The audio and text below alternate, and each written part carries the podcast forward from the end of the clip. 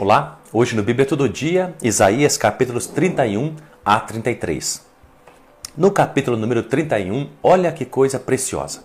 Verso número 1. Ai, de novo, o ai. Ai dos que descem ao Egito em busca de ajuda, que confiam em cavalos e põem fé nos seus muitos carros e na força de seus cavaleiros, e não atentam para o Santo de Israel nem buscam o Senhor. Olha o que Deus está dizendo. Verso número 3 tem tudo a ver com isso.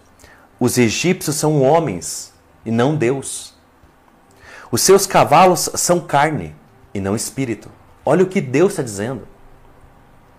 E essa é uma característica não somente do, do mundo sem Deus, mas também dos próprios filhos de Deus. Aqui está falando sobre esses filhos de Deus que buscam essa ajuda é, ao Egito aqui na época, né, é, é, onde essa profecia foi dada então a Isaías, mas tem tudo a ver com os dias de hoje, aonde a gente de alguma forma busca ajuda em alguém mais forte, a gente busca ajuda em cavalos, em alguma coisa que possa talvez resolver os nossos problemas, e a gente não atenta, como diz o verso número 1, para Deus. A gente não atenta para o Santo de Israel. A gente não busca o Senhor. Olha que coisa mais forte isso que Deus está acusando a humanidade. Olha que coisa mais forte daquilo que Deus está acusando o próprio povo de Deus. inclusive Deus diz no verso número 3: Por um acaso os egípcios não são homens? Eles são homens e não são Deus. Não convinha em cavalos porque eles são de carne e não espírito. E é isso que, que, que Deus fica indignado. A gente, a gente confia em coisas frágeis demais. A gente deixa de confiar em Deus, o soberano, o reino do universo, o rei do universo, o autor da vida, o soberano sobre todas as coisas, o todo-poderoso, e a gente, a, gente, a gente confia em caneta. A gente confia em papel, a gente confia em cartão, a gente, a gente confia em pessoas. Olha como isso é, é, é duro ouvir isso de Deus, mas é uma verdade. É muito comum isso na nossa vida. E é isso que Deus está chacoalhando a humanidade, está chacoalhando o povo de Deus, e, Ele está dizendo isso está errado, porque sem vocês perceberem, e melhor dizendo, percebendo, vocês é, viram as costas para mim. Endurece o seu coração para mim. E aí diz o verso número 7: Naquele dia cada um jogará fora os seus ídolos de prata e de ouro, feito pelas vossas mãos pecaminosas. Por que tudo isso? Porque é a fotografia da nação, da humanidade. Como eles deixam de confiar em Deus, eles têm então que confiar em outra coisa. Então eles fazem imagens de escultura feitas de prata, feitos de ouro. E é nisso que eles confiam, é nisso que eles dobram o joelho, é nisso que eles oram, é isso quando eles são desesperados clamam.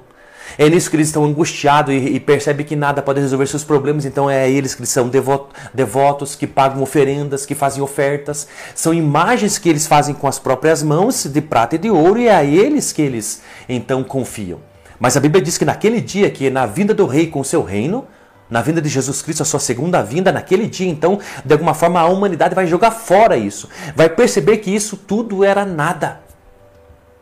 E então vai se voltar para Deus. Saiba de uma coisa na vida cristã: pare de tramar. Pare de fazer com, com as próprias mãos saídas, soluções para aquilo que você precisa resolver. Clame a Deus, busque a Deus.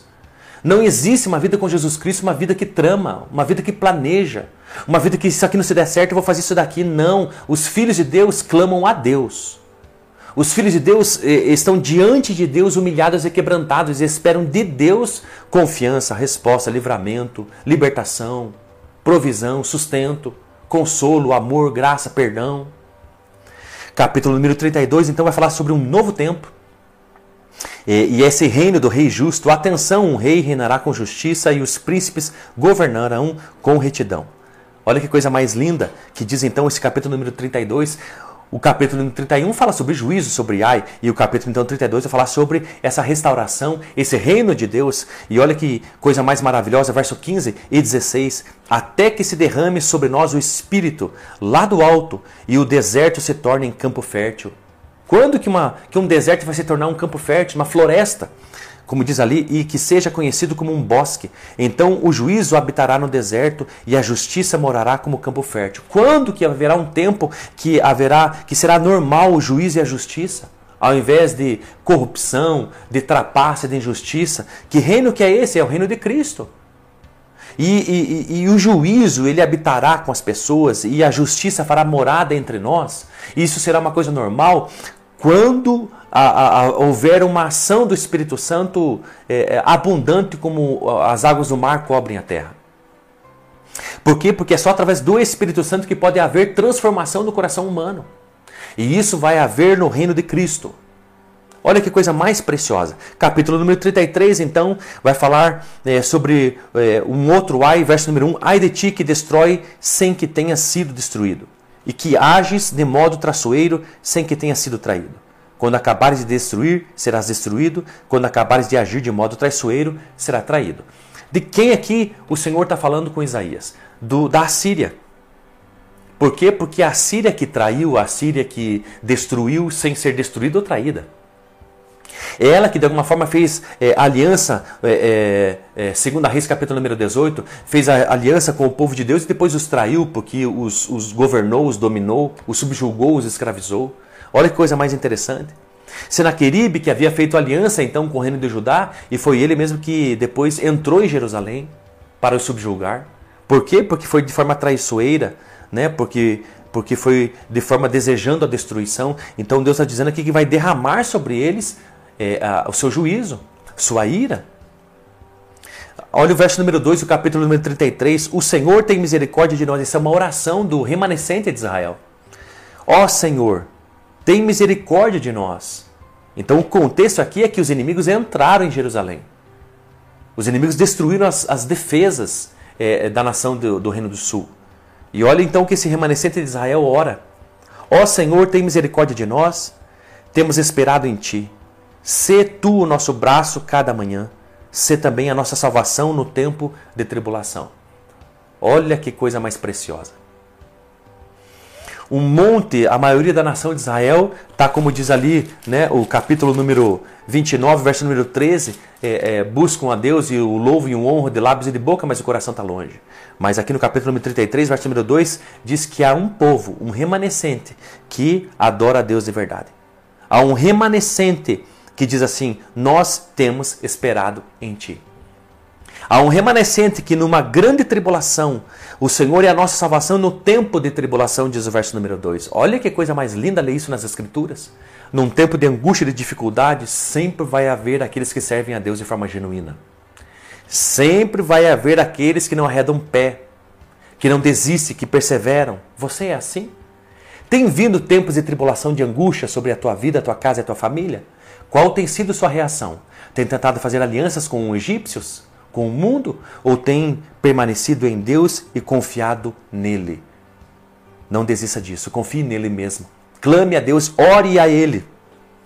E sabe de uma coisa? Ainda que de alguma forma ao nosso redor, na nossa vida, esteja ali o verso número 7 e 8, os fortes estarão, estão clamando nas ruas, os embaixadores da paz choram amargamente. As estradas são abandonadas, o viajante desapareceu, alianças se rompem. Quando que acontece isso? Olha que coisa mais interessante. Quando que as alianças são rompidas? Quando que as estradas são abandonadas? Quando que os embaixadores da paz choram amargamente porque aquilo que eles pleiteavam não conquistaram, não conseguiram, que era a paz? Olha que coisa mais interessante. Quando que não se vai dar importância aos homens? Quando que a terra vai chorar e prantear porque ela está enfraquecida? É o que diz ali o 7, 8 e o 9 do capítulo número 33. Fala sobre uma devastação mundial, fala sobre uma devastação tão, também na época de Isaías, mas também que está por vir. Numa destruição, num, num, num juízo de Deus, num derramar da sua ira sobre a humanidade, que vai devastar com as coisas e com aquilo que o homem confia. Mas diz o verso número 10: Agora me levantarei, diz o Senhor, agora me erguerei, agora serei exaltado. Deus não está alheio a essas coisas. Não pense que Deus não está desapercebido. Sabe de uma coisa? Chegará o momento dele se levantar. Chegará o momento dele vir na sua segunda vinda. Chegará esse momento, talvez você pergunte assim, mas por que essa demora? Porque Deus é paciencioso e deseja que todos se arrependam. Porque quando ele vier, quando Jesus voltar, Saber que para muitos será um dia terrível, porque será um dia de justiça e de ira. E aí diz ali o verso número 13: Vós que estáis longe, ouvi o que tenho feito. Vós que estáis perto, reconheceis o meu poder. Você está perto ou longe de Deus? Talvez você pergunte, mas pastor, por que isso? O que tem a ver? Porque se você está longe de Deus, às vezes o máximo que você pode ouvir é ouvir o que Deus tem feito na vida das pessoas. Você é uma pessoa assim? Que somente ouve o que Deus tem feito na vida dos outros? Mas você é alguém que anda perto com Deus. Ou alguém que anda perto de Deus, melhor dizendo. Que você não apenas ouve o que Deus tem feito na vida dos outros, mas você também reconhece o seu poder. Escolha andar perto de Deus. Até quando que você vai testemunhar das experiências dos outros? Até quando que você vai falar na rua, quando estiver falando de Jesus para alguém, daquilo que você viu que aconteceu numa outra pessoa? Pare de andar longe de Deus, mas com Ele comece a caminhar lado a lado. Para quê? Para que você não apenas ouça o que Ele tem feito, mas reconheça o seu poder na sua própria vida. E então vai falar aí no final do capítulo número 33 uma coisa muito importante, né? perguntas, né? duas perguntas. Quem de nós pode habitar com o fogo consumidor? Quem pode habitar com o fogo que consome? Quem de nós pode habitar com as labaredas eternas? Quem? Lembra quando Nabucodonosor colocou Sadraque, Mesaque e Abdenego na fornalha ardente e mandou é, aumentar o fogo da fornalha sete vezes? Lembra? E lembra que aquele fogo não consumiu eles, nem um fio de tecido de roupa? Mas aqueles que jogaram aqueles homens na fornalha morreram pelo calor da fornalha, não pelo fogo, mas pelo calor. Esse texto está dizendo: quem pode habitar com o fogo consumidor? Quem de nós pode habitar com as labaredas eternas?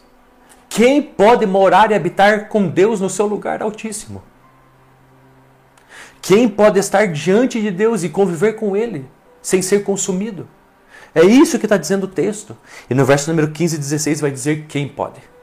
Vai dizer quem é abençoado. O verso diz: o que pratica a justiça e fala com retidão, que rejeita o lucro da opressão, quem sacode as mãos para não receber suborno, e que tapa os ouvidos para não ouvir falar de violência e fecha os olhos para não ver o mal. Este habitará nas alturas. Sabe quem vai conseguir morar com Deus? Aonde ele estiver? Todo aquele que é mudado por dentro e não somente por fora. Que, com, que tem mudança e transformação, perceba isso. Uma vida cristã não é apenas se vestir como um cristão. Uma vida cristã não é apenas usar o shampoo de cristão, o anel de cristão, o, o, a roupa de cristão, não. Uma, aquele que pode habitar com Deus e suportar as labaredas eternas é aquele que se torna justo, é aquele que fala com retidão, é aquele que sacode as mãos para não receber suborno algum. É aquele que tapa os ouvidos, você entende?